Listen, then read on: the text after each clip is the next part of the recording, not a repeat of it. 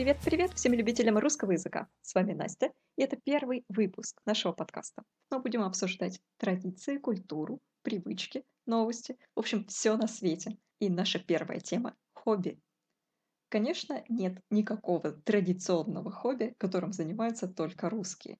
Но мне кажется, о нас думают, что мы не умеем отдыхать. И поэтому я пригласила на интервью одного из самых разносторонних людей из моего окружения. Его зовут Виктор или Витя. Он защитил кандидатскую диссертацию по физике и сейчас живет в Германии. Мы с ним будем обсуждать танцы и парашютный спорт. Да-да, как я говорила, Витя человек разносторонний. И я надеюсь, вам будет интересна наша беседа. Ну что ж, начнем?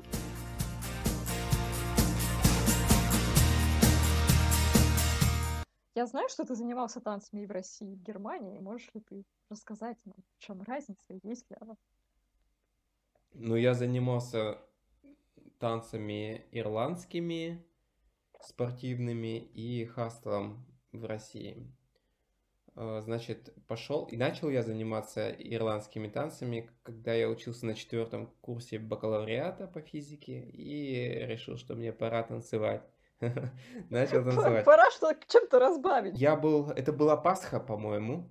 Это была весна, какого года я не помню. Я сидел в общежитии, один, мои соседи разъехались, и я смотрел э, видео в Ютубе или ВКонтакте, социальной сети, я уже не помню точно, и я увидел танцы ирландские. И мне показалось это так мужественно, потому что так красиво. Это был Lord of the Dance Show. Я думаю, вот это надо, потому что до этого я думал, ну как-то это не по-мужски танцевать. И э, что-то я подумал и посмотрел, что вот я же жил в Красноярске, это в, в Сибири, и я посмотрел, что есть две студии ирландского танца в Красноярске. Я посмотрел, где они находятся, нашел ту, что ближе к, моей, к моему общежитию, и написал им, и они сказали, через полгода приходи. В сентябре, 1 сентября. Не быстро. Не быстро. Но э, мне на самом деле это что-то так понравилось, что я решил все-таки через полгода, 1 сентября, к ним прийти на занятия, на открытое занятие, я с ними потанцевал чуть-чуть, а я до этого совершенно, ну, максимум на выпускном танцевал, да, нам ставили э, какой-то танец, вальс или что-то в этом роде. То есть, вообще-то я не танцующий был. Что-то там я потанцевал, и мне вообще-то это понравилось. Понравилась атмосфера, люди очень дружные, танцы, и это все прыгучие танцы, это очень много эндорфинов, здорово, и я решил, что это мое, и я буду танцевать. Так я начал. Конечно, конечно, все радуются мальчикам, а вот если ты девочка, то, конечно, тут, понимаешь, вопросы могут быть, а, что вы не ну, очень кстати... хорошо танцуете. Ну, на ирландских танцах-то это все равно, потому что это сольные танцы, и там ты девочка или мальчик без разницы, э, танцуй и все. А если приходишь на парные танцы социальные, типа хастл, танго, бачата, эм, вот такие сальса, то там, конечно, нужно иметь партнера. Э, и в России почему-то девушек гораздо больше, чем парней. К примеру, в Германии, э, ну, не так все. Здесь примерно одинаково. Но в России очень большой перекос в сторону девушек. Просто, я бы сказал, Э, что 60 или 70 процентов девушек и вот оставшиеся парни. Как решается вот эта проблема? Но... У вас какая-то очередь, что вот мы танцуем? Подожди, сейчас. Сейчас моя очередь. Сегодня мой день, так сказать. Или что? Ну вот смотри, когда я танцевал ирландские танцы, это не проблема, да, потому что это сольные. А, я два года потанцевал и решил, что я случайно увидел Хастл. Это то же самое, что Disco Fox называется в Европе. Я объясню немножечко позже, в чем различие между Хастлом и Disco Fox. Uh-huh. И э, вот я случайно увидел выступление э, по Хастлу, и мне это очень понравилось. Это был еще какой-то открытый урок или что-то в этом роде. Я случайно... Мы выступали вместе это был какое-то, ну, выступление общее, то есть где разные танцевальные коллективы танцуют, и мы танцевали ирландские танцы, у нас был номер, и ребята из студии по хастлу танцевали хастл. Вот. И они сделали таким образом, что они предложили, что люди пробуют танцевать, а они показывают фигуры.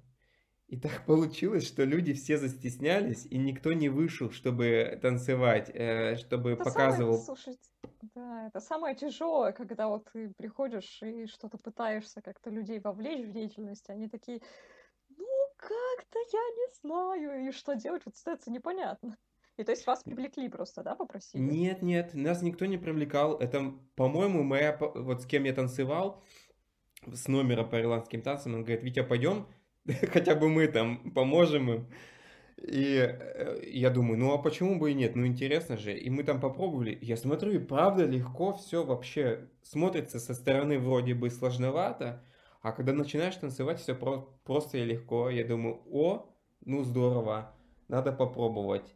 И потом, когда начались открытые уроки, я уже учился в магистратуре, э, начались уроки и запись группы, я попросил Настю, тебя, сходить со мной на, на эти уроки. Я не помню, по-моему, они были вообще бесплатные, да?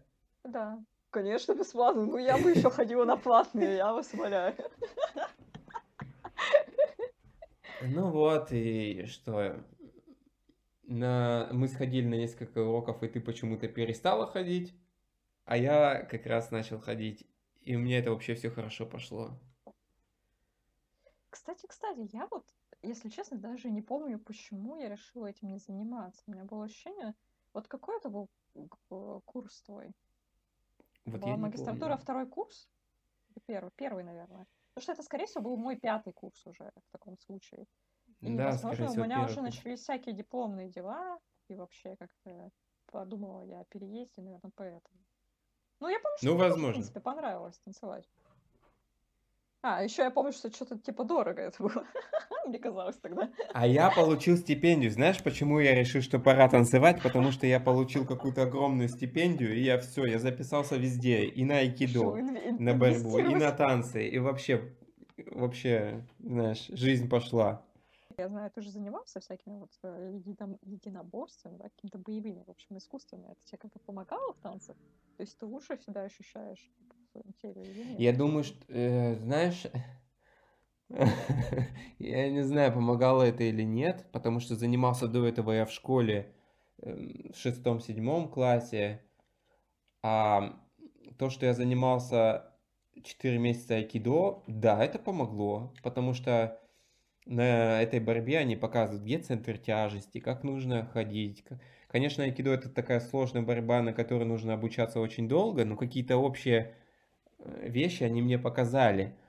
И это здорово, потому что я в танце уже понимал, ага, вот это движение делается так, почему? Да потому что вот у тебя центр тяжести здесь, и партнершу нужно не силой тащить, а вот просто технично. Вот и все.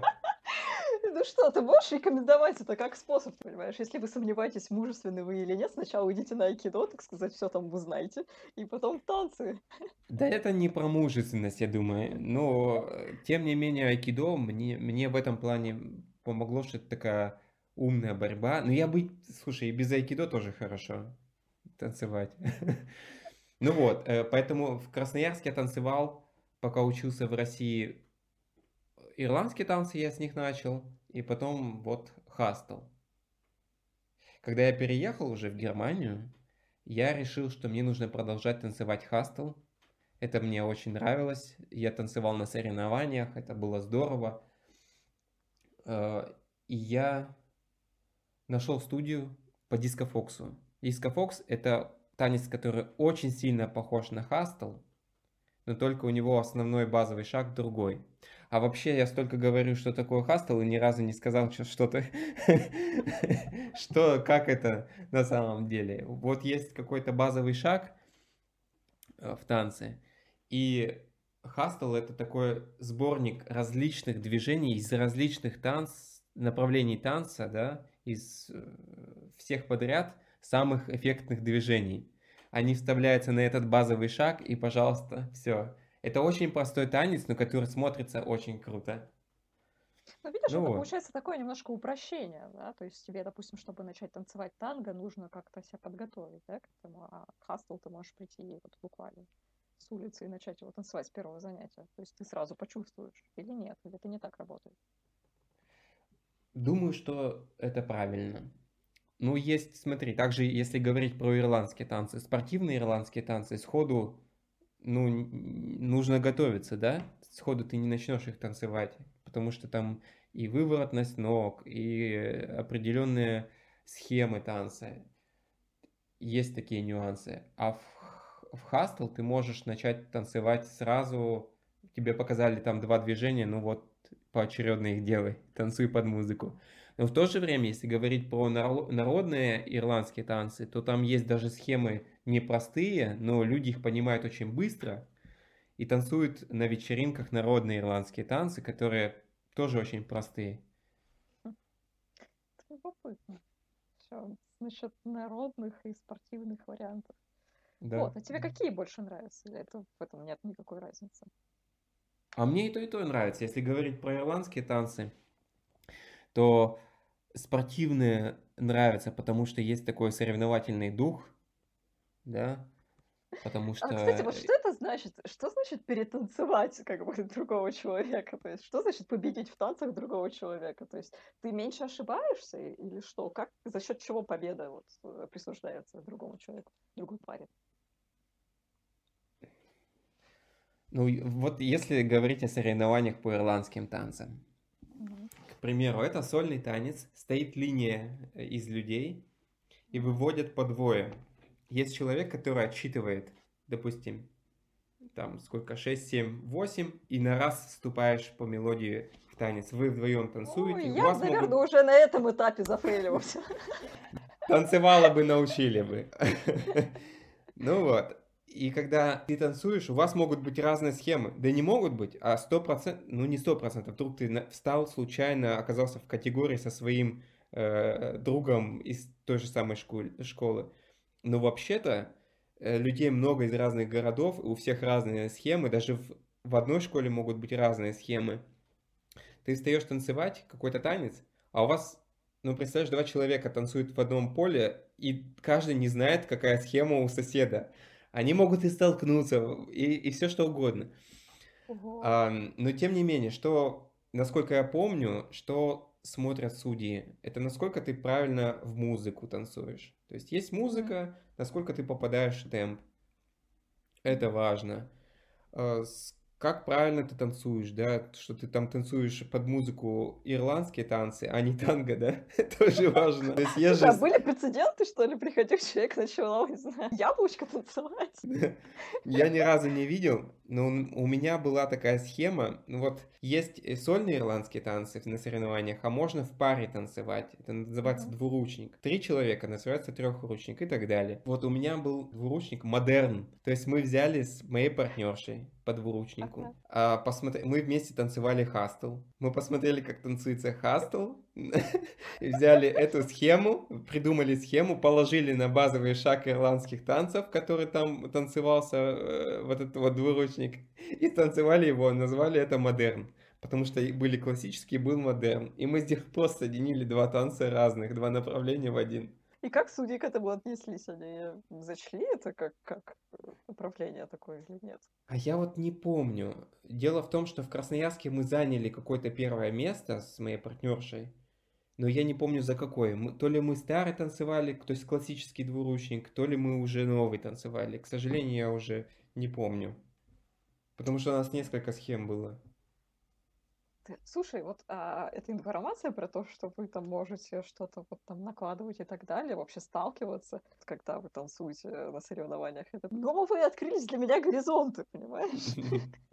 Мне казалось, ну что если, если это вот, не знаю, ирландские танцы, то ты ну, танцуешь ирландские танцы. Какие вообще могут быть э, различия? Как бы да, в хастле понятно. Каждая пара какое-то свое что-то привносит. Вот что еще хотела тебя спросить. Ты же разными направлениями танцев занимался. Я верно понимаю, что ты пробовал даже танго танцевать в Германии?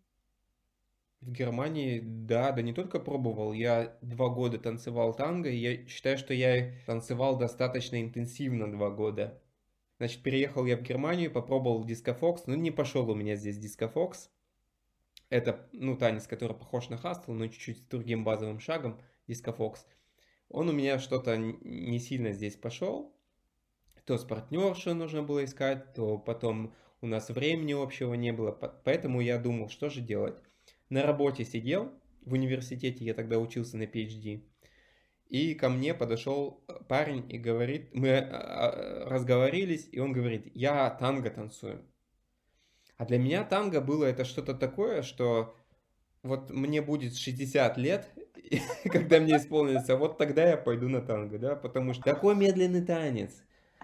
Все просто, ну как бы, ну что вон, люди облокотились друг на друга и ходят. Отлично. Мне будет, буду старым, когда не смогу танцевать ничего активного, пойду танцевать танго. Слушай, у меня абсолютно э, просто противоположное представление о танго. Мне кажется, там такие па можно закатываться вот в этом вашем танго. Это да, ну тогда я этого не знал. Я пришел, эм, преподаватели, значит, да, и началось занятие, и мы там все занятия ходили в танго, потому что там не сразу начинают танцевать, а там ходят по кругу, учат простому базовому шагу я понял, что вообще-то здесь что-то есть. Что-то что в этом есть. Не зря же там... Я заподозрил, что за этим простым хождением что-то да стоит. Да? Что-то стоит. И я начал ходить на танго, я понял, что это вообще не простой танец, это не тривиальный, и он очень богатый, и богат, богат он именно внутри пары. То есть ты когда танцуешь, вот я и моя партнерша, это такое сильное взаимодействие между нами. То есть я абсолютно все чувствую, что там партнерша делает, я ее управляю, я показываю, как нужно, я прислушиваюсь к партнерше. Это какое-то единение э, с партнершей. Это любопытно, то есть мне казалось вот тогда на вот этих э, нескольких занятиях по хаслу, что в принципе и в хасле ты, ты тоже чувствуешь партнера. Как бы подобрать это слово глубоко? Ну, то есть ты достаточно ощущаешь, что тебя как бы ведут, вот э, от тебя тут мало что зависит, пожалуйста. Пожалуйста, веди меня куда хочешь. Ну, смотри, в хастл, да, действительно, это так. На самом деле парень не ведет, не приказывает, куда вести, а он предлагает, а девушка соглашается, партнерша, либо не соглашается. Ну, конечно, всегда соглашается ну, почти. Да, да, мне любопытно посмотреть на танец, где партнерша такая, нет, нет, извините. А что, ты думаешь, такого не бывает? Такое бывает на самом деле. А, Тоже... а, что, а что делать? А что делать? Я не представляю. Кстати, я помню, для меня это было из разряда, это какое-то чудо просто. Он что-то там повернул одну руку, я уже там где-то кручусь. Что произошло? Помогите. Помогите это, пожалуйста. Ну, это тоже здорово, когда девушка не понимает, что сейчас будет, и когда что-то, ну, новенькое и начинаешь с ней танцевать аккуратно. На самом деле ты делаешь самые простые вещи, но для, из-за того, что для нее это все новое, ей кажется, вау, что-то что-то здесь происходит вообще. То есть я ничего не понимаю, но это происходит, да? Да, Вот да, то, что да. обычно девушки говорят. Что вообще, да, у меня действительно именно такие были эмоции. Вроде бы ничего не предвещало. Ну вот это в Хастл, да? Хастл, на мой взгляд, больше направлен вовне. То есть он показывает на то, какой ты крутой, да? Какие вы крутые танцоры. Пожалуйста, смотрите. Это вот такие эмоции вызывает, такую крутость, там, выпендрешь. А То танго про другое. какую-то зрелищную, да, составляющую? Верно, да. А танго это про другое. Танго это про то, что происходит внутри пары. Это, может быть, не выглядит настолько красиво со стороны, когда смотришь на танцующую танго э, пару, но внутри пары происходит абсолютно невообразимое. В хасле такого нет. Или, во всяком случае, сложнее достичь в хасле. Когда учат танго, там действительно огромное просто время уделяют на взаимодействие между э, партнерами, а просто огромное время. Это все на взаимодействие. Даже мы учились танцевать без рук. То есть я должен просто стоять с партнершей, и она должна чувствовать, понимать, как я управляю своей грудью, она должна понимать, что ей сейчас нужно делать какой шаг, и она должна смотреть не то, не на мою грудь, не на мои ноги, а больше чувствовать, да, периферическим зрением понимать, что происходит. Это, это какой-то другой уровень, все-таки э, понимание партнера или понимание партнером партнерши э, в танце.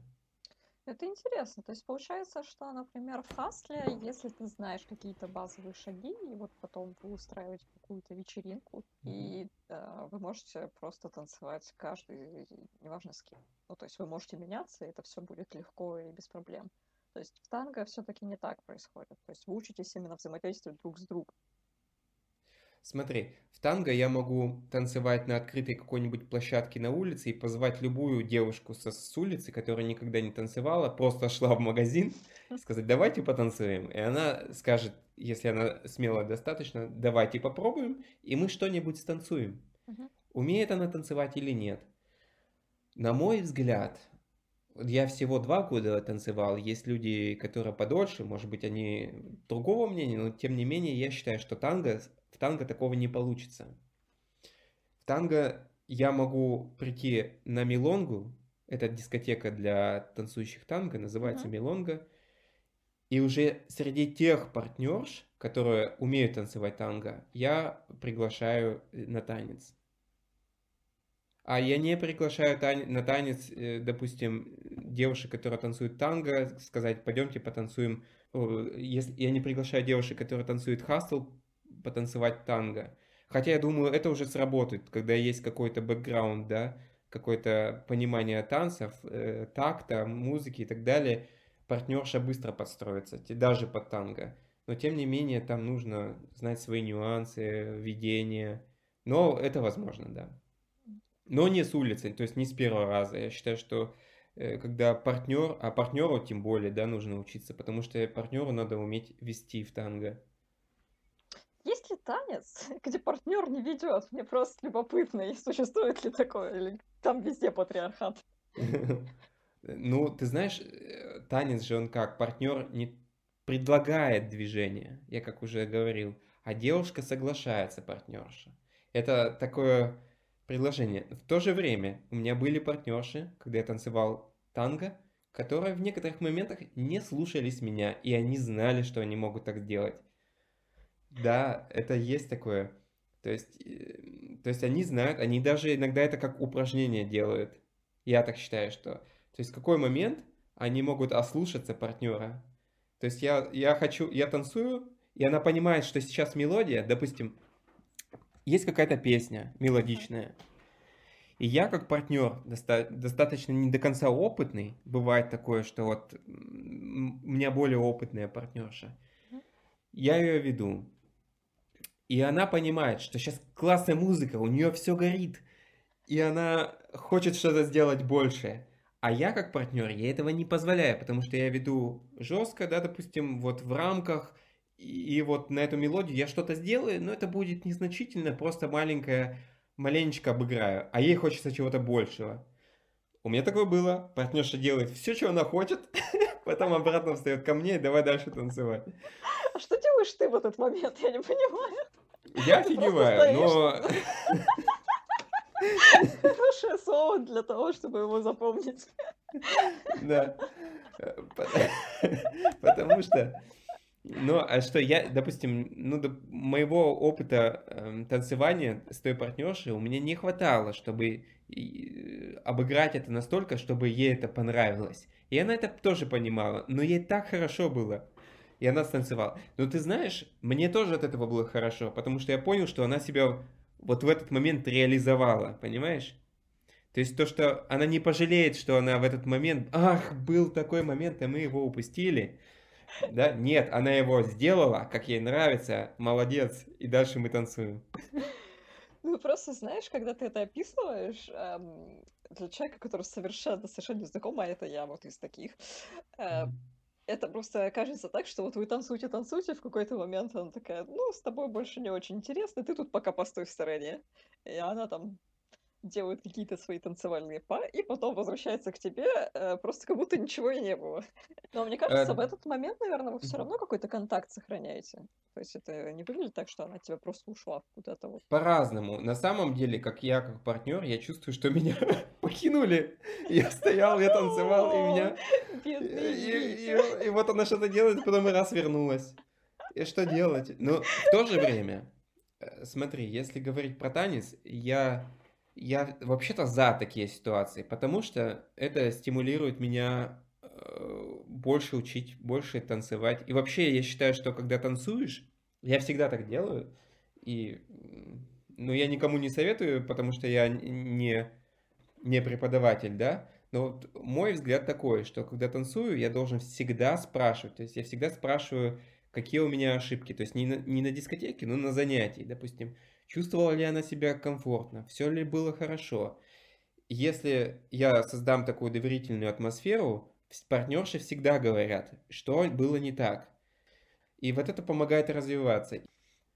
Кстати, вот э, насчет партнерш, мне просто любопытно. То есть, раз у тебя такой большой достаточно опыт общения, ты мог бы сравнить, э, например, партнерш из России и партнерш Германии? Есть ли какая-то разница между ними? Ну вот я, давай по танго, к примеру, я танцевал на мелонгах танго в Красноярске и вот здесь, э, в Гамбурге. Ну, для меня Конечно, чувствуется, что преподавание разное, потому что танго, она тоже, аргентинская танго, она немножечко может быть разная. Разные школы чуть-чуть по-разному. Но это нужно понимать, это зависит не, не от людей, а, а от преподавания, да, от школы. А в целом, ну, я думаю, что нет разницы между партнершами, потому что все люди разные, и по музыке, ну, слушай, у меня даже, э, опять же, на, на мелонге и на занятиях здесь, в Гамбурге, включали подмосковные вечера. То есть танцуешь, танцуешь, и раз, следующая мелодия подмосковные вечера. А это вообще русская мелодия, да, это русская песня. А я здесь, в Германии. Это на самом деле настолько хорошо себя чувствуешь, когда какая-то мелодия э, играет, как-то тепло на сердце. Э, да, как-то Понимаешь, попадание Витины русские корни. Слушай, мне казалось, Это что да. э, на всяких вот ваших мелодиях должна часто звучать мелодия из запаха женщины, потому что все, что я знаю о танго, в принципе, вот оттуда почерпнуто. Ты смотрел этот фильм? Да, я смотрел, но я не помню. А, примерно я понимаю, что там за мелодия была, но я не уверен. И на самом деле все зависит от диджея на мелонге. На мелонгах есть диджей. И на самом деле есть электротанго. Серьезно? Не такое? И это настолько здорово. Это вообще... Группы есть, Gotham Project. Они что-то из этого играют. Слушай, рэп-танго это тоже, да, видимо, когда-то в будущем станет Какие-то школы очень классические, да, какие-то могут отходить от этих рамок, то есть берут и то, и другое. Ну, разное. Это очень большое э, сообщество по танго. Ну, танго есть в каждом городе. Советовал людям попробовать? Если пробовать, то с чего начинать? То есть начинать все-таки с танго или пробовать действительно с хаства начать? А может быть с ирландских танцев? Как ты считаешь? Ну, если бы я жил в Красноярске, где есть все эти возможности, я бы начал с хастла, потому что, на мой взгляд, он самый легкий танец. Для начинания.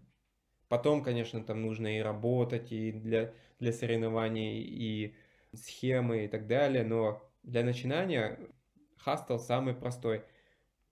Потом, опять же, не все же в Красноярске живут, да? А в каких-то городах есть танго, в каких-то есть диско-фокс, в каких-то есть ирландские танцы, в каких-то есть сальса или бачата и так далее. Но что бы я советовал, да, абсолютно разные танцы, это про разные эмоции. Если танго это про страсть внутри пары, хастл это надо показать на то, какой ты крутой, и э, такие чувства вызывает.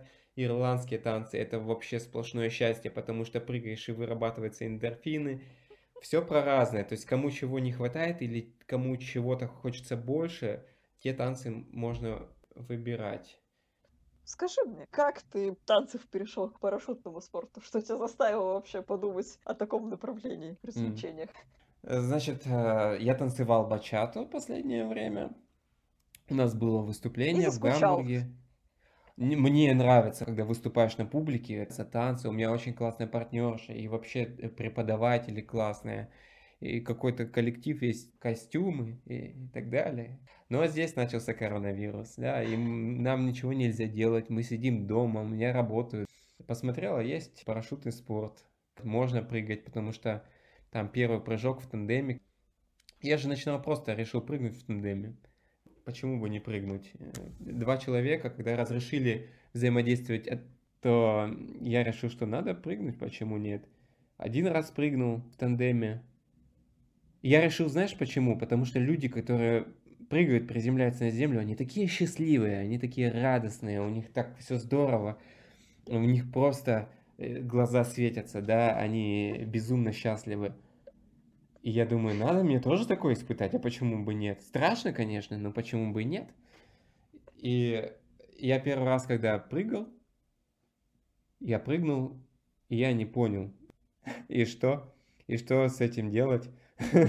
И где здесь радость? Было здорово на самом деле, было интересно было любопытно, потому что летишь, все новое, мозг не так все воспринимает. В свободном падении летишь только минуту, потом у тебя парашют раскрывается, потом еще минуты четыре где-то летишь в воздухе. Это так классно, интересно, но какой-то эйфории не было у меня. Я думаю, что-то не то. А смотрю, ну, можно еще раз прыгнуть. Приехал я туда, на вот эту дроп-зону, то есть где прыгают на аэродром, и прыгнул еще раз. Но понял, что не понял я. Может быть, мне надо одному прыгнуть? Записался на курс. Так как я плохо говорю на немецком, был здесь курс на английском. Он шел три дня, и на, третьем, на третий день мы прыгали уже открывали, во всяком случае, парашют сами. То есть ты выпрыгиваешь с двумя инструкторами, они тебя стабилизируют до того момента, пока нужно открыть парашют.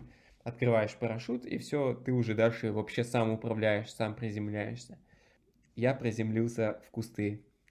Ну и как, испытал эйфорию? То есть глаза-то загорелись или, или в этот момент еще нет? Не особо, нет. У меня до сих пор они не горят, но это просто интересно, мне кажется. Я до сих пор... Нет, все-таки эйфория чуть-чуть у меня есть. Когда приземляешься, я чувствую, что все-таки эндорфины где-то там в крови они есть, потому что улыбка до ушей, э, радость. Я понимаю, что я адреналин выше, я это что чувствую. я жив, что богу. я жив.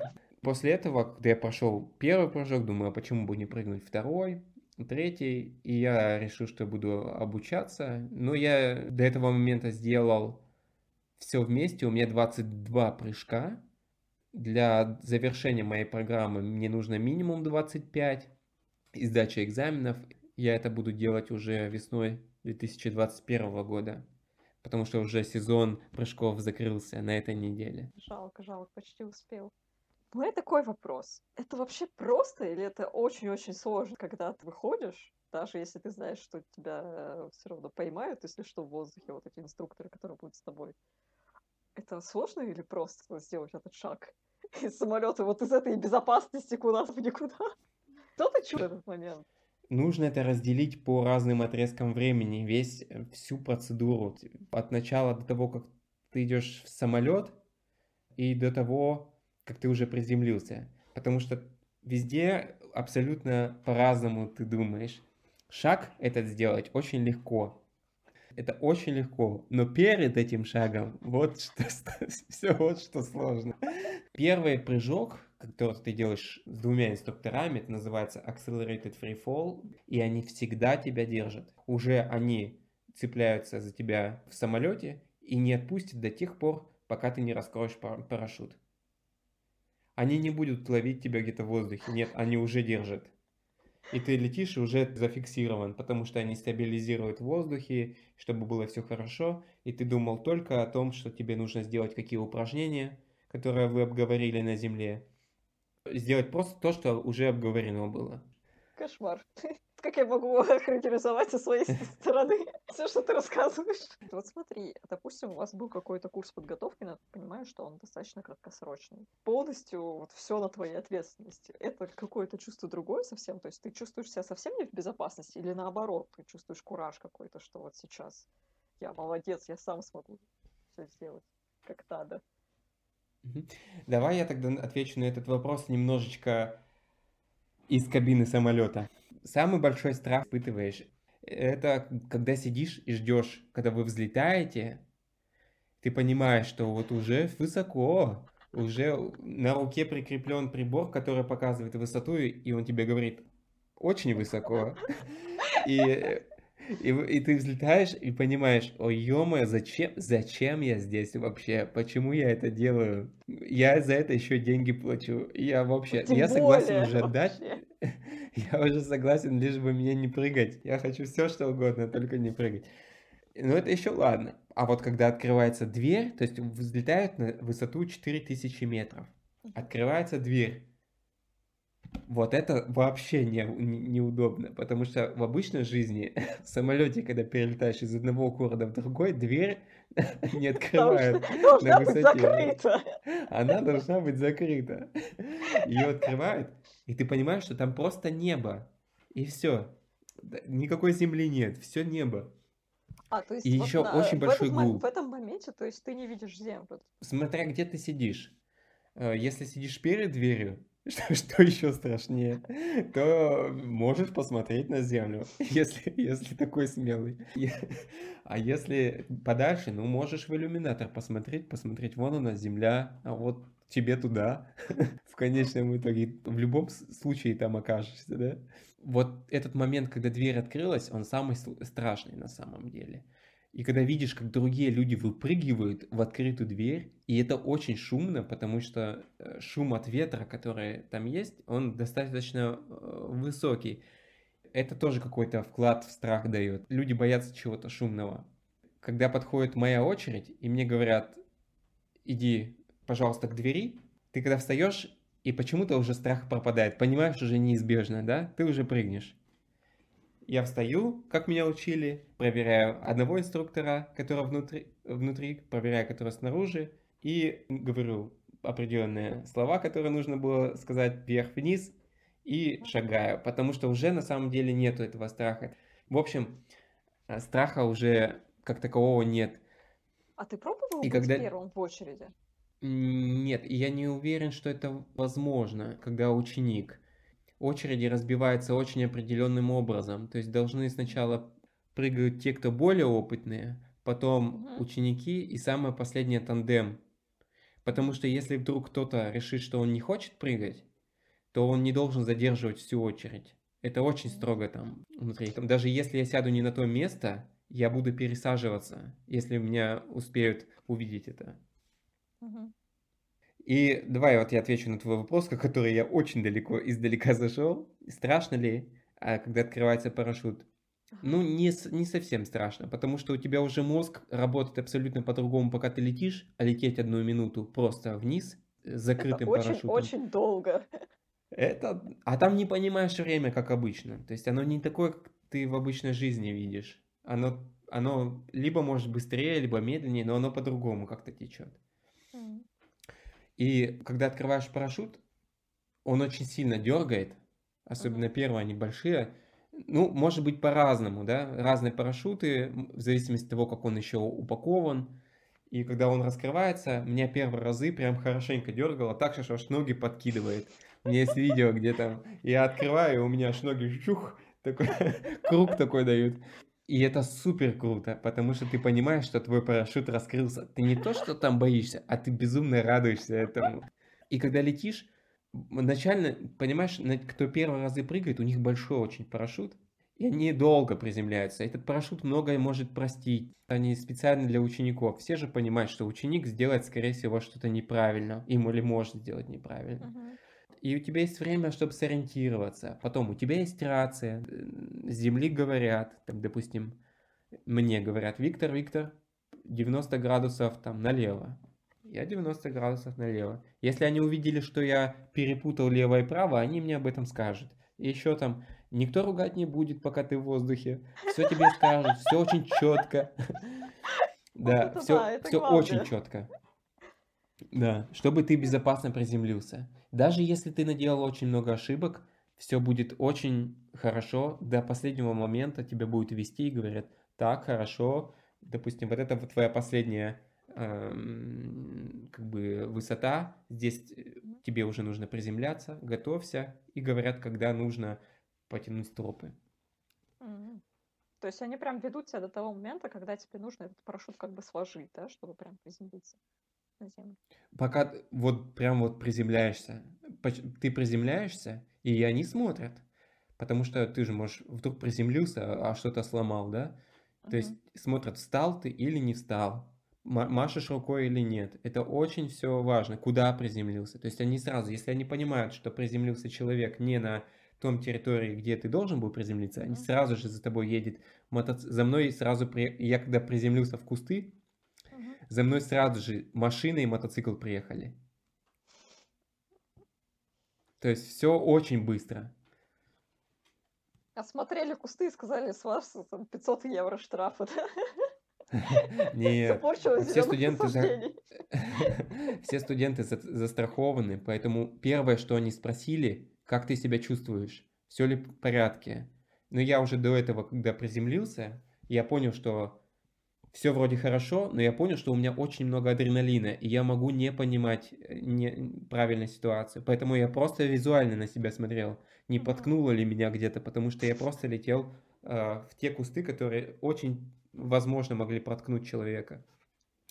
Ну хорошо, что у нас была техника безопасности. Вот эти три дня, которые нам говорили, нам говорили, что мы должны делать, если мы летим в кусты или в деревья. Я сделал все, как они сказали, и все было хорошо. Вот так. Каков твой базовый совет? Если ты летишь в кусты, что делать? Ну, делать все то, о чем обговорили ранее, потому что ситуация может быть нештатных очень много, и, почти, и все их обговариваются. То есть это, эти все ситуации обговариваются заранее. Что ли, если вы будете лететь на линии электропередач, которых у меня даже не было на моей, вот на том месте, где я прыгал, их не было, но они все равно говорятся, что будет, если парашют не раскроется? Что если раскроется, но не полностью?